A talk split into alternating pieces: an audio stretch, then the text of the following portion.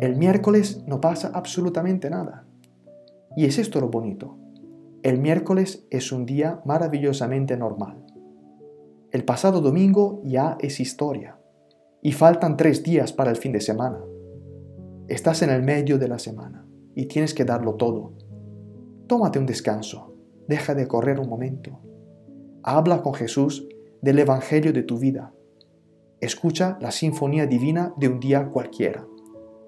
Te propongo 10 minutos de oración personal sobre el Evangelio de hoy. Soy un sacerdote extranjero y te habrás dado cuenta enseguida de que no soy de habla hispana. Discúlpame si haré algún error.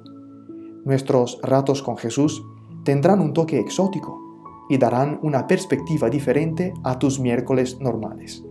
Gracias por escucharme.